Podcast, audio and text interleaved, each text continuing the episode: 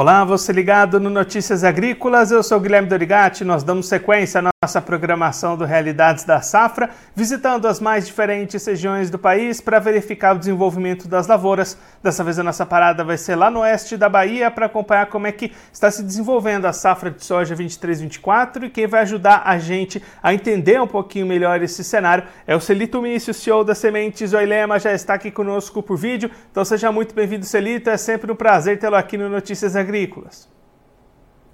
Boa tarde, Rigatti. Obrigado pela oportunidade e boa tarde também a todos os nossos espectadores que estejam nos, nos ouvindo, nos escutando. Celita, essa safra tem sido difícil com relação ao clima em diversas regiões. Aí no oeste da Bahia não foi diferente, também teve problema com chuva, com temperatura o produtor, né? É, foi a safra mais desafiadora que a gente já, já vivenciou aqui. Ah, normalmente aqui a chuva só começa em novembro ou próximo de novembro, mas ela, ela ajuda a plantar com boas condições. Mas esse ano a chuva foi muito muito desigual, muito pouca, é como um cobertor curto que não cobre tudo, então ah, e muito quente, né? Então foi assim é, praticamente dois meses lá de metade de outubro até metade de dezembro que foi muito desafiador e, diga assim, muito angustiante para o produtor também, porque ele via a janela passar, e a janela boa é a primeira, né, a última. Ele via a janela passar e ele não está embarcando, né?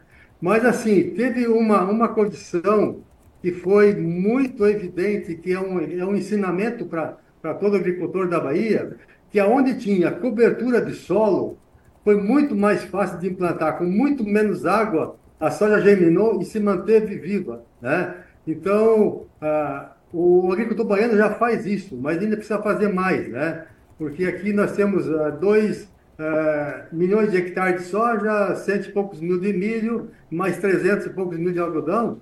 Então, isso soma 2 milhões e, e meio de hectares praticamente, mas o milho aqui é muito pouco. Então, aquele plantio de Santa Fé, que bota milho com braquiária, praticamente não, não faz, não faz uh, volume, entende? porque é muito pouco plantio. Então, o agricultor tem aprendido a fazer cobertura solteira, ou seja, ele colhe a soja e planta braquiária, planta milheto com braquiária, e isso tem ajudado muito. Então, aonde as lavouras que se conseguiu essa condição, uh, praticamente não houve problema. Tá? Atrasou um pouquinho, quem sabe, mas eu tive presenciando lavouras que teve plantio no pó com 9 milímetros e formou perfeitamente.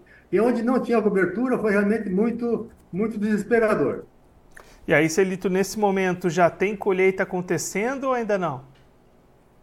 Ah, aqui nós temos ah, ah, mais ou menos 200 mil hectares de pivô central. A maioria disso é plantado com soja. Quem planta algodão, planta soja precoce e já colheu ou está colhendo para plantar o algodão agora até dia, dia 10, que é o limite de, de idade de plantio.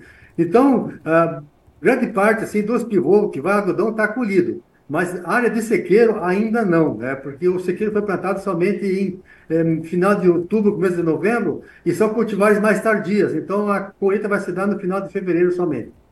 E qual que tem sido a expectativa por aí, Serito? A gente comentou nesse começo complicado, com essas lavouras conseguiram se recuperar, deve ter perda de produtividade, o que, que o pessoal está esperando por aí? Hoje está muito bonito, sabe, assim, de olhar, né? Mas tem muita lavoura, assim que a gente chama de furada, que tem muita, muita, muita falta de planta, e também tem uma boa parcela da safra que foi plantado muito fora da janela ideal, que foi em final de, de dezembro próximo, 20 de dezembro até começo de janeiro. Então, normalmente, os plantios do tarde aqui na Bahia têm um potencial bem menor, porque também a incidência de, de mosca branca de outras pragas também prejudica muito, e também pode, normalmente, faltar chuva mais no final. Então, uh, nunca se vai ter um potencial pleno em, em uh, lavouras plantadas fora da janela de plantio. Mas as que foram bem plantadas estão tá com potencial até maior que ano passado. E aí, Celito, você comentou essa questão da mosca branca, né? A gente tem visto esse desafio além aí nesse ano para o produtor, né? então aí no oeste da Bahia também está tendo essa preocupação, esse problema. Está um ano, assim, bastante é, atípico também. Quer dizer, sempre teve mosca branca, mas esse ano começou muito cedo. Então já se está pulverizando muito, está aumentando os custos, né? E sabe que aumentar custo com preço baixo não, não, não é o, não é, nunca não é bom, né? Porque você vai, vai diminuir ainda mais a, a tua margem no final, além de poder perder um pouco de produtividade se, se deixar o dano acontecer. E aí, se ele está até diante de todo esse cenário conturbado que a gente teve para essa safra, né? O pessoal aí esses dias organizou dias de campo para mostrar alguns resultados de lavouras, de cultivares. Conta um pouquinho para a gente como é que foi, é, como é que foram essas ações por aí. A, a Cimesolema que eu dirijo aqui, ela está completando 26 anos de atividade e todo ano a gente faz dia de campo e esse, essa edição foi surpreendente. A gente teve mais de duas mil pessoas visitando. A gente teve um tema bem interessante também de, de inovação. A inovação entre as variedades novas, o potencial que tem, a, a parte da transgenia que ajuda muito, a questão de, de, de resistência nematóide. Então, também foi, foi interessante isso. Também tinha um tema de, de sustentabilidade, que aí vem de encontro à questão da cobertura de solo, que a gente falou há pouco, né?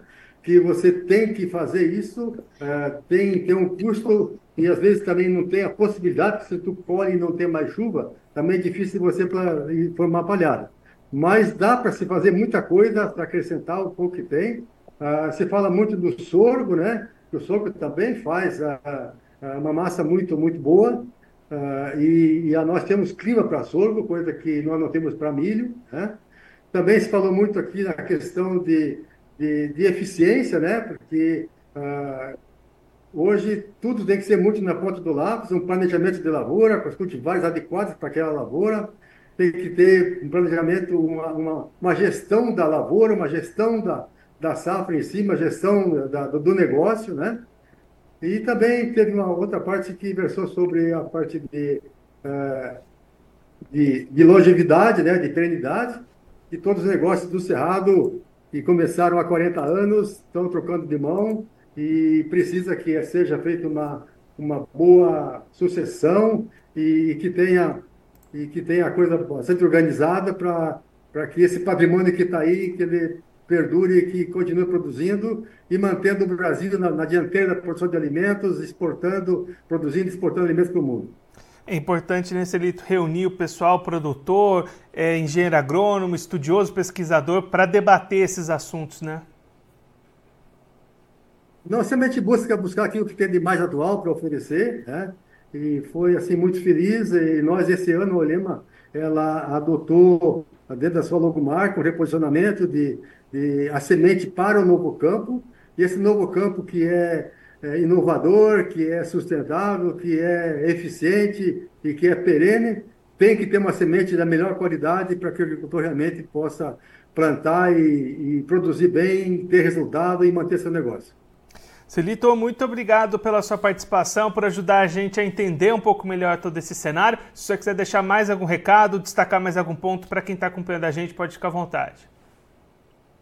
Tá? Só não falamos aqui do algodão, que na Bahia cresceu bastante, vai ser plantado aqui 340 mil hectares, ah, é uma área recorde também, está muito bem encaminhado, a produtividade do, da Bahia é uma das melhores do mundo, em, até mesmo sendo sequeiro aqui, com o mundo irrigando, que é o caso da Austrália, a produtividade nossa aqui da Bahia ela é em torno de 2 mil quilos por hectare, isso realmente é, é muito, muito eficiente, isso põe medo nos americanos que colhem lá 900 quilos hoje. Celito, mais uma vez, muito obrigado. A gente deixa aqui o convite para o senhor voltar mais vezes, a gente seguir acompanhando o desenvolvimento dessas lavouras aí na região oeste da Bahia. Um abraço, até a próxima. Obrigado pela oportunidade. Um grande abraço também. Esse, o Celito Mício, CEO da Sementes Oilema, conversou com a gente para mostrar um pouquinho como é que estão as lavouras dessa safra de soja 23-24 lá na região oeste da Bahia, uma região que sofreu bastante com as condições de clima. O Celito destacando um, da metade de outubro até metade de dezembro, um período de pouca chuva, chuva mal distribuída, temperaturas muito elevadas. Isso dificultou bastante o plantio, alongou esses trabalhos, atrasou o ciclo da cultura e aí a expectativa diante diante disso pode ser de uma redução na produtividade já que a, muita, muitas dessas lavouras foram plantadas já no final de dezembro, completamente fora da janela ideal de cultivo lá para a região. Também tem algumas lavouras faltando algumas plantas que tiveram uma germinação um pouco mais complicada, e aí, diante disso, uma expectativa talvez de um pouco menos de produtividade nesta safra. Expectativa de colheita começando no final de fevereiro para as áreas de sequeiro, enquanto as áreas irrigadas já estão sendo colhidas com o produtor apostando no plantio do algodão na sequência, inclusive com ampliação de área de cultivo de algodão lá no estado baiano, expectativas positivas para a segunda safra de algodão também, como o Celito destacou aqui para a gente. Agora eu vou a gente vai ficando por aqui, mas daqui a pouquinho a nossa programação está de volta, então continue ligado. Notícias agrícolas, informação agro-relevante e conectada.